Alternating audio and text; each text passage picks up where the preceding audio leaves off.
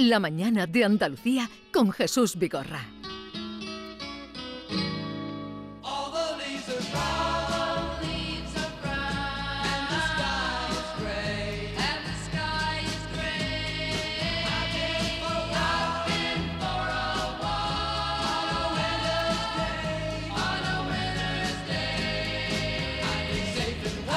Bien, nos visita Vicente Vallés, flamante, ganador del Premio Primavera de Novela 2022 con la novela Operación Kazán. Ustedes lo conocen, es una cara muy conocida y reconocida porque está al frente del informativo de Antena 3 de las 9 de la noche. Vicente Vallés, buenos días. Hola, ¿qué tal? Muy buenos días. ¿Qué tal estás? Feliz de estar en Sevilla, aunque por, desgracia no me puedo quedar mucho rato, pero estoy feliz de venir por aquí siempre. Bueno, eh, esta es tu primera novela, eh, pero ya habías escrito... Eh, Operación Kazán en la primera novela, premio además eh, primavera, aunque el día de hoy no parezca de primavera. bueno, en primavera también llueve, es verdad que ha traído la lluvia hoy, pero bueno. Pues sí, bienvenida sea. Pero ya escribiste el ensayo, el anterior libro, El rastro de los rusos muertos. Eso es. Eh, y en este se nota tu conocimiento mm, de Rusia. ¿Qué fascinación tienes? ¿Pero dónde nace tu fascinación por Rusia? Es verdad, mm, yo escribí un libro en el año 2016 que se publicó en 2017 sobre las elecciones americanas. La injerencia rusa era una parte de ese libro. Era un libro sobre la victoria de Donald Trump en las elecciones de 2016. La sorprendente victoria porque mm. nadie pensaba que iba a ganar. Y eh, después de ese libro estuve muy pendiente de las informaciones que había, que iban saliendo sobre las investigaciones que se hacían en Estados Unidos a propósito de la injerencia rusa en esas elecciones de 2016. Y fruto de esa investigación surgió El rastro de los rusos muertos, que es otro libro de ensayo mm. en el que hablo de, digamos, cómo se maneja Vladimir Putin desde que está en el poder en Rusia, en, internamente y también de cara a su injerencia, eh, entrometimiento, en, por decirlo de alguna manera, en las cuestiones de los países occidentales. Y cuando estaba terminando de escribir ese libro es cuando me surgió la idea de la novela. Es decir, bueno, eh, he estado investigando sobre algo que ha ocurrido, que es la injerencia rusa en las elecciones. ¿Qué pasaría?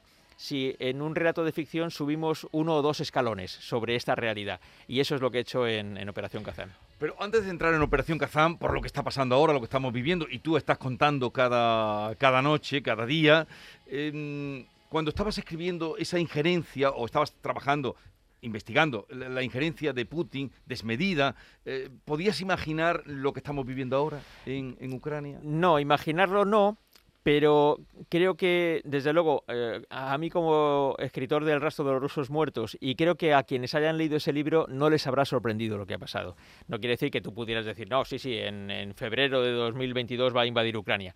Pero nadie que haya investigado un poco la forma de comportamiento de Putin se puede sorprender de lo que ha hecho. Eh, estamos en una situación en la que Putin actúa así, es, eh, es un personaje que tiene esta manera de gestionarse interna y externamente hacia dentro de Rusia y hacia fuera de Rusia y lo que ha hecho es propio de un personaje como él. El New York Times y ya muchos medios de comunicación están contando hoy, es noticia, eh, que él no parece que no pudiera estar enterado de lo que realmente está pasando. Esto es muy propio de las dictaduras o de los regímenes totalitarios, como es el que él dirige. Eh, normalmente los, eh, los autócratas se suelen rodear de gente que le tiende a decir que sí a todo lo que hacen.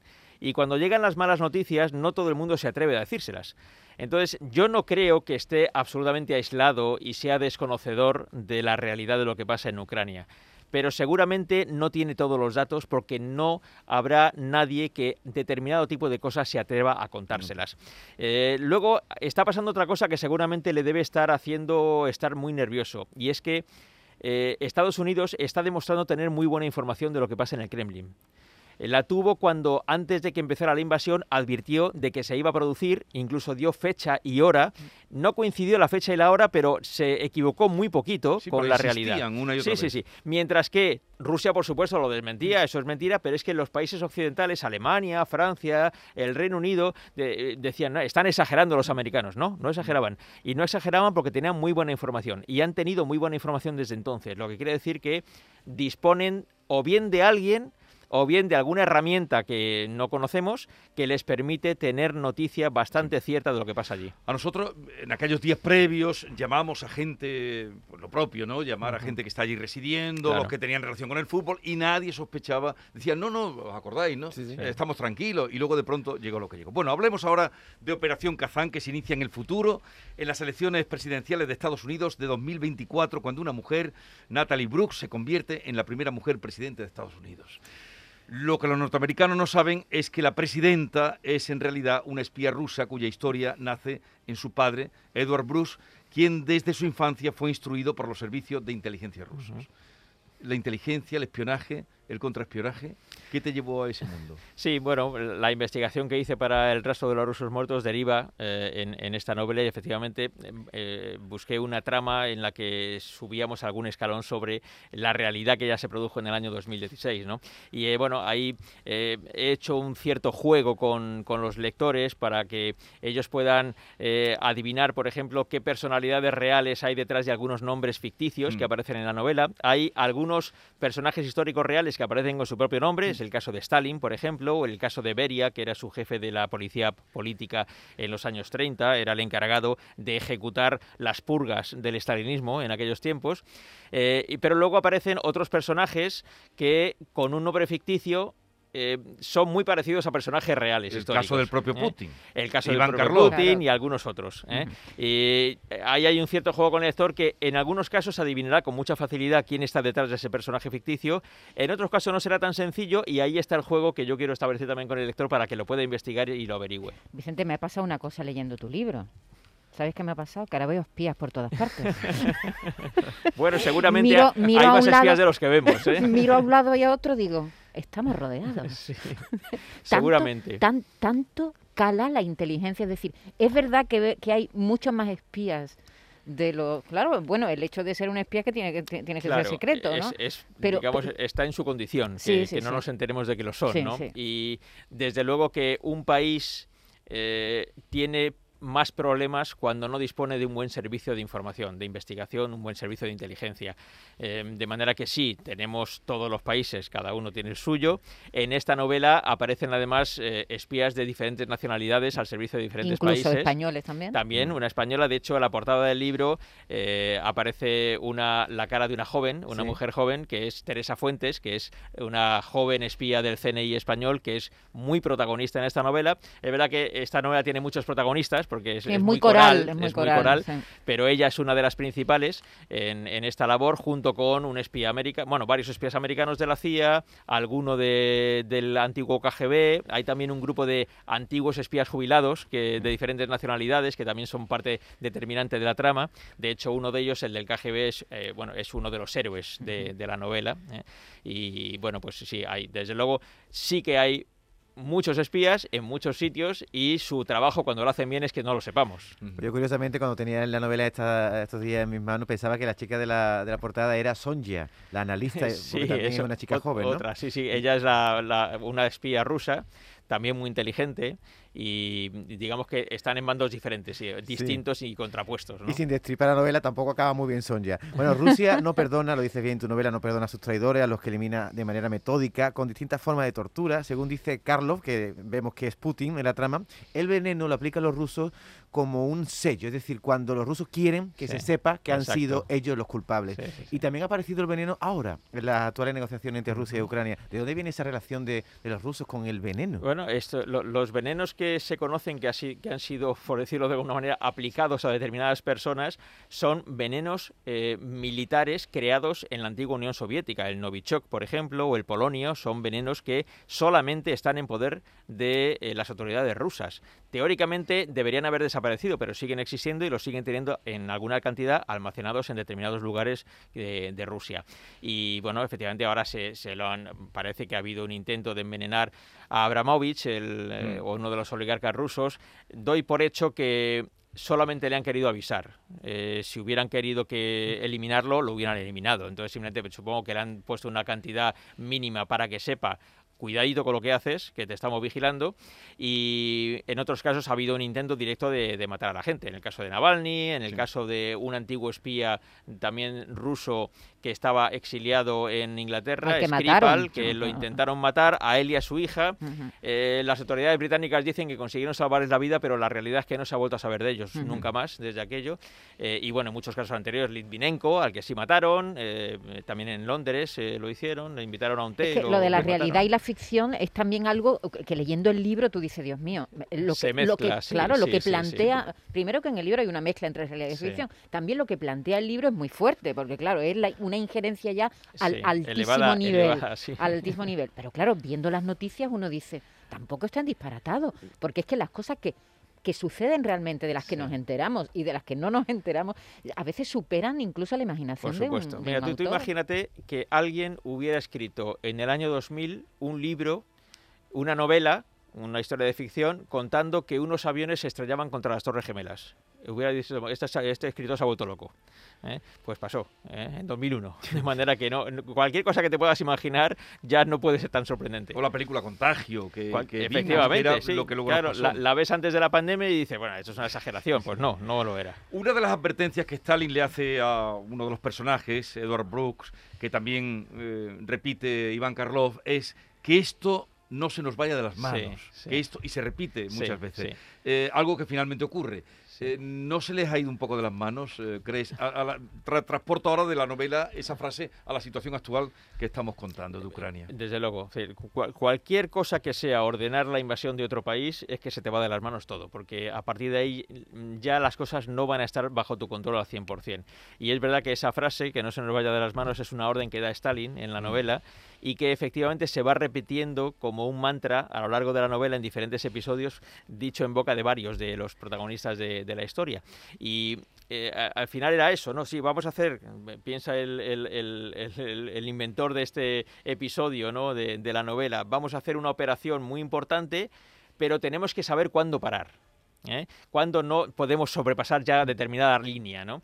Y eso lo avisa Stalin y lo avisan otros después, pero efectivamente en la novela se cuenta si eso finalmente se controla o no se controla, si se les va o no se les va de las manos. Vicente, la trama, lo digo por si posibles lectores que quieran comprar tu libro, comienza con un francotirador apostado en un edificio y dispuesto a, disparar contra alguien, no se sabe todavía quién es su víctima ni el motivo, pero a partir de ahí quedamos atrapados, yo me he atrapado, va saltando en el tiempo, tiene un ritmo trepidante y te impide dejar de leer. Tú has ganado el premio Primavera de novela, por lo tanto, escribes muy bien. Ha, habido un jurado que lo ha dicho. ¿Tú eres el caso que se suele decir del periodista, que un periodista es un escritor frustrado? En tu caso es simplemente la culminación de algún deseo. Pues mira, yo no, no me había planteado nunca escribir una novela. De hecho, nunca me había planteado escribir un ensayo. Y bueno, al final bueno, me, puse a ello y escribí dos. Pero el ensayo podemos suponer que es más bien una deriva normal de un trabajo periodístico, porque no deja de ser, por decirlo de alguna manera, un reportaje largo, ¿eh? en el que te puedes explayar. Normalmente cuando en el trabajo nuestro siempre tenemos o estamos limitados de tiempo, como en la radio o en la televisión, o estar limitado de espacio, como en la prensa. Y cuando escribes un ensayo, pues te puedes, si son 200 páginas, como si son 250 o 300, ¿no? Pero lo de escribir, eh, lo de hacer una historia de ficción, la verdad es que no, no me lo había planteado nunca y cuando empecé a escribir Operación Kazán ni siquiera sabía si la iba a terminar y en el caso de terminarla ni siquiera sabía si iba a hacer por publicarla. Pero mira, al final pues ahí está. ¿Ha sido divertido? Sí, ha sido divertido, ha sido muy trabajoso, porque, bueno, además eh, cuando estaba escribiéndola llegó la pandemia y eso fue un extra de trabajo en, en, la televisión y eh, durante, sobre todo al principio, cuando empezó el confinamiento, los seis meses después del confinamiento, el libro quedó paralizado directamente y cuando lo retomé después del verano me costó otra vez pillar el hilo y el ritmo de escribir. Y, y sí, ha sido complicado, pero he disfrutado mucho y he aprendido también cosas, porque es verdad que he intentado en el libro contar cosas que yo conocía bien, eh, o, porque hubiera leído mucho sobre ello en episodios históricos, o porque yo mismo hubiera vivido algunas de, esos, de esas historias, eh, por ejemplo, elecciones americanas en las que yo he cubierto la información allí en Washington, describir lugares en los que yo he estado. Eh, restaurantes, sitios, ese tipo de cosas. con mucho detalle. con mucho detalle, porque he estado allí y he preferido eso que imaginarme eh, lugares, ¿no? Eh, por ejemplo, hay un episodio que se desarrolla durante las semanas posteriores al desembarco de Normandía. Y eh, yo había leído mucho sobre la Segunda Guerra Mundial y específicamente sobre el desembarco de Normandía. Todos hemos visto películas y mm. documentales sobre esto. Pero no me sentía... Eh, no me sentía cómodo explicando detalles sobre el desembarco de Normandía y, lugares por en los que se había producido. Y entonces, en el verano de 2019, todavía no estábamos en la pandemia, cogí a la familia y nos fuimos a Normandía a pasar una semana. Y recorrimos Normandía de arriba abajo y me pasé todo el viaje tomando notas de donde estábamos, de pequeños detalles, esta casa, este sitio, este pueblo y tal, para luego describirlo en la novela. Y bueno, el episodio es bastante detallista ¿no? en, mm, eso. Oye, cuando se descompone eh, la antigua URSS, Vladimir Putin trabajaba entonces en el ayuntamiento de San Petersburgo y, Rusia se había empequeñecido hasta, bueno, ser llamada Federación Rusa. ¿Cuándo comenzó la deriva de, Putin, la megalomanía? ¿Ya la eh, germinaba dentro de él o cuándo él cree que puede...? Sí, hay, hay varios episodios en su vida que determinan su personalidad como gobernante.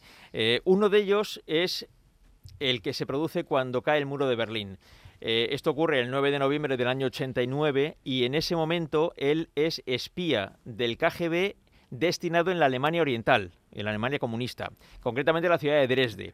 Él ve en Dresde lo que ocurre cuando se derrumba, se cae el gobierno comunista de, esa, de la Alemania Oriental y ve cómo las masas eh, populares asaltan los edificios del antiguo servicio de inteligencia eh, alemana oriental, la Stasi, que tenía en sus edificios llenos de fichas de todos los ciudadanos del país. ¿no?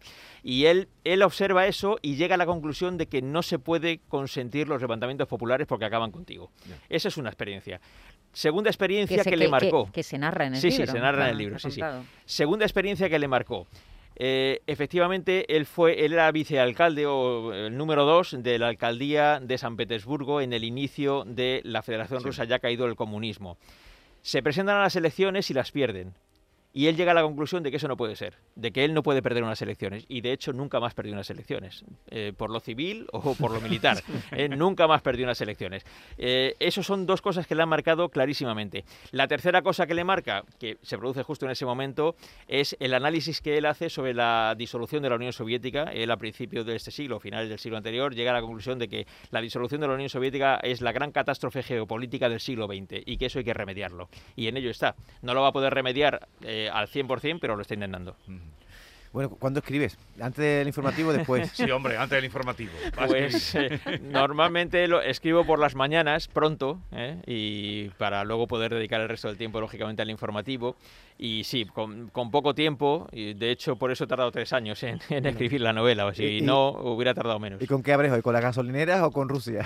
Vamos a verlo, vamos a verlo, todavía no lo tengo muy claro. Ciertamente los, las consecuencias económicas que está teniendo la guerra en Ucrania en nuestros bolsillos es muy importante y bueno, seguro que eso va a tener un espacio muy determinante. Lo que no sé todavía es eh, después del buenas noches que diré, pero, pero lo, pensaremos en el próximo rato. Bueno, en tu novela los ganadores eh, finalmente no son tan ganadores ni tampoco los perdedores lo son tanto.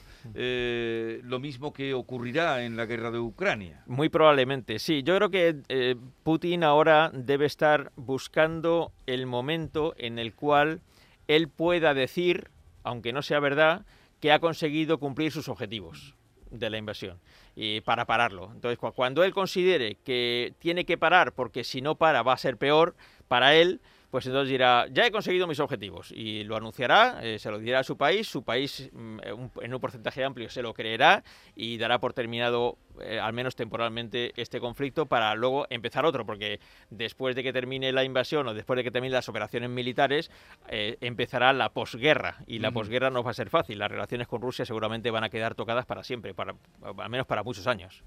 Lo mismo que dijo Bush también.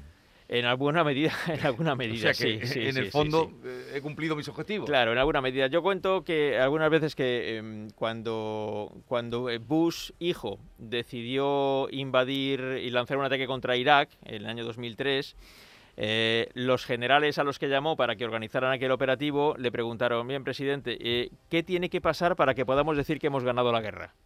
¿Eh? Eh, un bombardeo y ya está, o tenemos que mandar a 200.000 soldados y ocupar el país, tenemos que echar a Saddam Hussein, ¿en qué momento podremos decir que hemos ganado la guerra? Y luego se han pasado años y años y años en Irak sin que haya quedado claro si habían ganado la guerra. Bueno, pues eh, Vicente Vallés, eh, gracias por la visita. Te veremos mm, pues esta noche a ver qué nos cuentas, si la gasolina o... Qué grave lo del IPC. ¿eh? Mucho, mucho, porque eso eh, la, inflación es el gran impuesto de las, de las rentas bajas. Si la gente que tiene pocos ingresos es la que realmente sufre las consecuencias de la subida de precios. Que suban la gasolina a dos euros por litro para alguien que tiene mucho dinero, bueno, es una faena, pero no le va a descontrolar su presupuesto. Pero alguien que tiene pocos ingresos, eh, tener que pagar esa cantidad por la gasolina, por la leche, por el aceite, por el pan, ahí descoloca los presupuestos más modestos, eso sin duda. Eh, mm, bueno, te vas para Madrid, creo, rápidamente para preparar tu informativo, porque no te dejarán, teniendo el informativo eh, de mayor audiencia ahora mismo, eh, que se, lo tienes ahora, ese, ese récord merecido. Haciendo un informativo así de, de máxima audiencia, ¿te sientes libre? Sí, sí, nos sentimos muy libres, pero al mismo tiempo muy responsabilizados, lógicamente. Muy responsabilizados porque sabemos que mucha gente se informa con nosotros y tenemos que saber que la información que damos tiene que ser cada día la mejor posible. Entonces sí, nos sentimos por un lado muy, muy contentos porque en este momento pues eh, conseguimos atraer a mucho público a nuestra cadena a informarse y al mismo tiempo muy responsabilizados. Pues Operación Kazán, Premio Primavera de Novela 2022. Eh, gracias por la visita. Muchísimas gracias por el a premio Y hasta la próxima. Hasta la próxima, gracias. Adiós. Adiós.